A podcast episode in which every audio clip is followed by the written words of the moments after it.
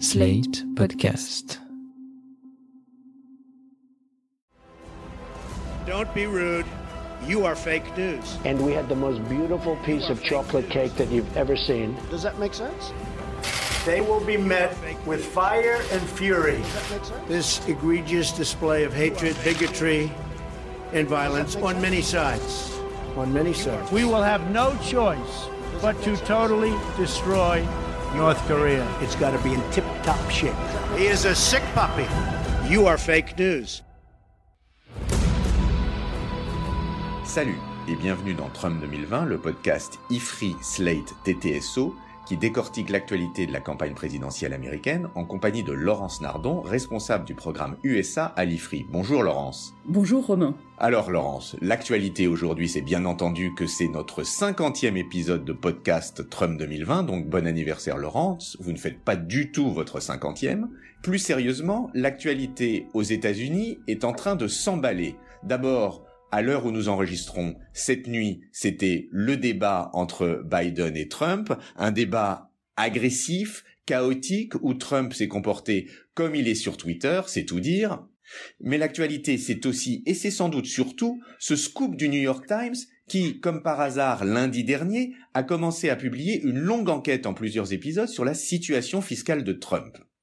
Alors, on sait que Trump a toujours refusé de rendre publiques ses déclarations fiscales, ce que font pourtant tous les responsables politiques américains depuis Nixon. Le New York Times a donc mené un travail d'enquête très serré pour récupérer le plus d'informations possible. Et ses conclusions, on peut les résumer ainsi, optimisation fiscale abusive et népotisme. Cette optimisation fiscale repose sur des déclarations de pertes qui permettent à Trump d'obtenir des exemptions ou des ristournes fiscales, souvent sur plusieurs années. Or, il se vante d'être un businessman hors pair. C'est gênant pour les démocrates, qui du coup ne savent plus s'ils doivent accuser Trump d'être un loser en business ou d'être un tricheur sur le fisc. Donc, Laurence, ce que je vous propose, c'est de nous aider à faire la lumière sur les affaires de Trump autant que faire se peut, et pour commencer, nous dire qu'est-ce que la Trump Organization? Oui, parce que non seulement Trump ne publie pas ses déclarations fiscales, le New York Times n'a pas réussi à tout récupérer, ils le disent dans les articles, mais en plus, la Trump Organization est une société non cotée. Ça veut dire qu'elle n'est pas tenue de divulguer ses chiffres. Ce qu'on va essayer de faire aujourd'hui, Romain, c'est de reconstituer ce que recouvre cette immense organisation. Donc, petit retour en arrière, c'est la grand-mère de Trump, Elizabeth Trump, qui a fondé la Trump Organization en 1923. Elizabeth Trump avait émigré d'Allemagne dans les années 1900 et avec son mari Frédéric Trump, ils ont monté une affaire immobilière. Ils construisaient des logements euh, pas très chers pour les classes populaires dans le quartier de Queens à New York. Seulement, Frédéric Trump est mort de la grippe espagnole en 1918 et Elizabeth s'est alors appuyée sur leur fils, Fred, Fred Trump, le père du président. Et c'est Donald qui prend le relais. Oui, Donald a pris le relais, mais non sans avoir été formé par son père, donc Fred, qu'il a élevé, on le sait, à la dure. Rappelez-vous le livre de Mary Trump, la nièce du président, qui est sorti cet été, et où elle décrit cette ambiance familiale toxique sous la conduite du patriarche Fred Trump. Ce dernier emmenait le jeune Donald visiter les chantiers de construction, ainsi que les lotissements où il récupérait les loyers. C'est là, semble-t-il, que Donald Trump a acquis cette vision du monde sans pitié dans un milieu où il faut être le plus fort non seulement par rapport aux plus faibles, mais aussi par rapport au gouvernement, puisque l'objectif c'est d'exploiter les règles du jeu. Cette vision, on la connaît parce qu'il l'a résumée plus clairement dans son best-seller de 1987, L'art du deal. Mais à quel point Trump a transformé le business familial? Eh bien, Trump l'a transformé de deux manières principales. D'abord, grâce au contact, grâce à son savoir-faire, il a réussi une première transformation, c'est le déplacement des activités de la Trump Organization de Queens à Manhattan, où il est en mesure de traiter avec une clientèle de bourgeois et de nouveaux riches. C'est l'époque où il se lie avec Roy Cohn et Roger Stone, ces avocats euh, véreux, pour ne pas dire un peu mafieux, qui vont l'aider beaucoup dans le développement de ses activités. Dans les années 80, Donald Trump investit énormément, mais au tournant des années 90, les choses tournent mal. Son casino Taj Mahal à Atlantic City fait faillite, en même temps que beaucoup d'autres projets euh, qu'il avait à l'époque. Selon donc l'enquête du New York Times qui paraît depuis lundi, Trump aurait alors déclaré plus d'un milliard de pertes au fisc, ce qui lui a permis d'obtenir des exemptions fiscales qui ont couru jusqu'en 2005. Et alors l'autre transformation dont vous parliez? L'autre transformation est extrêmement importante. En parallèle avec l'immobilier, la Trump Organization s'est tournée en effet vers ce qu'on appelle le branding, c'est-à-dire la vente du nom de Trump, de la marque Trump. Parce que dans les années 80 et 90, Trump était devenu un pilier de la jet set new-yorkaise. Il avait à l'époque une image de playboy de boîte de nuit. On parlait énormément de ses mariages. Alors sa première femme, Ivana, avec laquelle il a été marié de 77 à 92. Ensuite, Marla, un mariage de 93 à 99. Et puis, relativement plus récemment, Melania, la première dame, qu'il a épousée en 2005. À toute cette époque, Trump fait la une de la presse People. Sans compter qu'à partir de 2004, son émission de télé-réalité The Apprentice commence à être diffusée et pour le coup va être un très grand succès. C'est pour ça qu'aujourd'hui, on peut dire que la Trump Organization, certes, est active dans l'immobilier, mais ce qui fait vraiment son fonds de commerce, c'est le branding, donc la, la vente de la marque Trump. Le New York Times souligne ainsi que The Apprentice et tous les produits dérivés ont rapporté 427 millions de profits à la Trump Organization. Cette somme, Trump a pu la réinvestir dans d'autres aventures commerciales. Alors, quelles autres aventures et pouvez-vous nous résumer globalement ce que fait cette Trump Organization?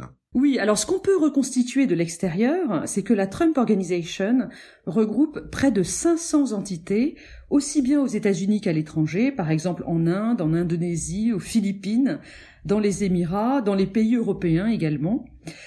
Pour ce qui est de l'immobilier, ben, il faut citer bien sûr la Trump Tower à New York, mais il y a aussi beaucoup d'hôtels, le International Trump Hotel à Washington, que Trump a installé dans l'ancien bâtiment de la Poste, tout près de la Maison Blanche. Il y a aussi des casinos. En 2015, la Trump Organization avait pas moins de 15 terrains de golf aux États-Unis et dans le monde. On peut aussi citer un vignoble en Virginie, qui est géré par Eric Trump, son fils. Sur tous ces actifs-là, à part la Trump Tower de New York qui est très rentable, Trump déclare des pertes. Et la difficulté, c'est effectivement qu'on ne sait pas trop si le business de ces actifs ne marche pas très bien ou s'il s'agit tout simplement d'optimisation fiscale. Pour le reste des activités de la Trump Organization, on a vraiment énormément de choses très différentes. Pour le branding, on en a parlé, la vente du nom de Trump, on le retrouve sur la façade d'hôtels et de résidences, mais aussi sur un très vaste ensemble de produits, des eaux minérales, des cravates, des steaks, des parfums, etc. Autres activités, des services financiers, du conseil en marketing. La Trump Organization publie les best-sellers qui ont été rédigés entre guillemets par Donald Trump. Il y a eu aussi l'université Trump active de 2005 à 2010 et qui en réalité était une sorte de très mauvaise école de commerce qui a périclité assez vite. Et je précise qu'un accord de 25 millions de dollars a été trouvé en novembre 2016 pour dédommager les étudiants qui évidemment étaient pas très contents. Je termine cette liste avec The Apprentice, donc le, show de télé-réalité, qui a été diffusé de 2004 à 2017, Trump ayant assuré 14 saisons. Et puis les concours de beauté organisés par la Trump Organization, notamment celui de Moscou en 2013, une activité qui a été revendue en 2015 et last but not least, une partie du business de la Trump Organization se déroule en Russie. Je veux parler notamment du concours de beauté qui a été organisé à Moscou en 2013. Cette activité d'ailleurs a été revendue en 2015 mais ça pose quand même la question des liens du président Donald Trump avec le gouvernement russe. On voit de temps en temps passer la rumeur que Trump serait euh, très sympathique avec Vladimir Poutine parce que ce dernier aurait des moyens de le faire chanter. Oui, ça, ça pourrait faire l'objet d'un podcast à part entière, mais revenons à notre sujet, Laurence. Parlons argent. Qu'est-ce que ça représente en termes de, de dollars, tout ça? Eh bien oui, aucun chiffre officiel ne circule, mais le magazine Forbes indique que le conglomérat posséderait aujourd'hui un patrimoine immobilier de 2 milliards de dollars aux États-Unis seulement. Les golfs aux États-Unis, en Irlande et en Écosse représenteraient 560 millions de dollars, plus 180 millions pour ce qui concerne le brand business. Ça, c'est pour l'organisation, mais selon le New York Times cette semaine, Donald Trump a accumulé pour sa part une dette personnelle de pas moins de 421 millions de dollars. Comme il va devoir la rembourser dans les années qui viennent, sa situation risque d'être très compliquée. Quel est le rôle de Trump euh, dans cette organisation depuis qu'il est président? Eh bien, euh, théoriquement, Trump ne joue plus aucun rôle parce que s'il a pris la tête de la Trump Organization en 1971, il s'en est retiré très officiellement en janvier 2017, à la veille de son investiture. Ce sont les trois enfants aînés du président, ceux qu'il a eus avec sa première épouse Ivana, qui ont repris les rênes. L'aîné, Don Jr., est aujourd'hui directeur exécutif de la Trump Organization et le cadet, Eric, est le vice-président exécutif. Et Ivanka, elle fait quoi? Alors Ivanka, c'est le deuxième enfant du président, sa fille aînée. Elle s'est retirée, elle aussi, de l'organisation lorsque son mari, Jared Kushner, a été nommé conseiller à la Maison-Blanche en 2017. Il faut savoir qu'elle avait sa propre compagnie, distincte de la Trump Organization, et qui vendait euh, des parfums, des vêtements, des chaussures, des bijoux, des sacs à main, etc. Mais elle annonce l'avoir fermée en juillet 2018. Mais c'est quand même le moment de dire que tous les membres de la famille semblent considérer les biens de la compagnie comme des biens familiaux à usage personnel. Je reprends les articles du New York Times de cette semaine. Il parle de la propriété de Seven Springs dans l'État de New York. C'est une demeure sur un immense domaine qui a été acheté par la Trump Organization pour en faire un terrain de promotion immobilière mais c'était impossible pour des raisons environnementales, les associations locales s'y étaient opposées. Et du coup, on voit que Trump a fait un deal avec ces organisations environnementales et a pu du coup obtenir une nouvelle exemption fiscale. Pendant ce temps-là, toute la famille utilise euh, le domaine comme une demeure familiale, alors qu'elle n'est pas déclarée en tant que telle auprès du fisc américain. Mais au final, c'est peut-être surtout autour de Jared Kushner que les risques de conflit d'intérêts sont les plus élevés. Alors parlons un peu de Jared Kushner, le mari d'Ivanka donc, et qui est haut conseiller pour son beau-père à la Maison Blanche. Eh bien oui, il faut parler euh, en lien avec Jared Kushner de la Kushner Company. C'est une entreprise qui a été fondée par son père en 1985. Elle fait de la promotion immobilière, elle aussi, dans le New Jersey et dans l'État de New York. On sait que ces dernières années, elle a continué à rechercher des investisseurs chinois pour ses différents projets. Cette entreprise, elle euh, sent un peu le souffre parce que le père de Jared, il faut le savoir, a fait deux ans de prison, c'était en 2004 jusqu'en 2006, pour évasion fiscale et pour subornation de témoins. Pour la petite histoire, son beau-frère et sa sœur avaient décidé de coopérer à l'enquête. Et du coup, le père de Jared avait envoyé une prostituée à son beau-frère puis envoyer la vidéo à sa sœur pour la punir de sa coopération à l'enquête. La grande classe. Je ne vous le fais pas dire. Bon alors, on en sait un peu plus sur la Trump Organization, mais qu'est-ce qu'on peut attendre comme effet de ces révélations du New York Times sur la campagne? De toute évidence, le New York Times cherche à avoir un impact. Hein. Le timing des révélations est, absolument euh, clair. D'ailleurs, le journal annonce qu'il va publier la suite de ces révélations dans les semaines qui viennent. Pourtant, on peut dire que ça n'aura euh, vraisemblablement pas beaucoup d'importance dans la campagne, parce que d'une part, il ne reste aujourd'hui, parce que d'une part, il ne reste aujourd'hui que 5% d'indécis, hein, les, les, électeurs américains sont déjà fermement décidés, et puis d'autre part, la presse est tellement polarisée aux yeux des citoyens que quelque chose qui vient du New York Times ne sera pas pris au sérieux par les électeurs républicains. Et un autre élément qui me semble extrêmement important dans la réaction des Américains à ces articles du New York Times, c'est le silence absolu des élus républicains du Congrès et de l'establishment du Parti républicain euh, plus généralement.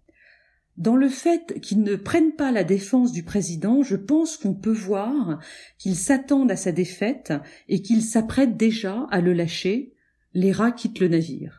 Eh bien, c'est sur les rats qui quittent le navire que nous allons conclure ce qui est le cinquantième de nos podcasts, ma chère Laurence. Joyeux anniversaire, Roman. Je ne sais pas vous, mais moi en tout cas, et je l'espère nos auditeurs nombreux, je me réjouis des cinquante prochains et je vous dis à la semaine prochaine, ma chère Laurence. Merci beaucoup Romain et à la semaine prochaine.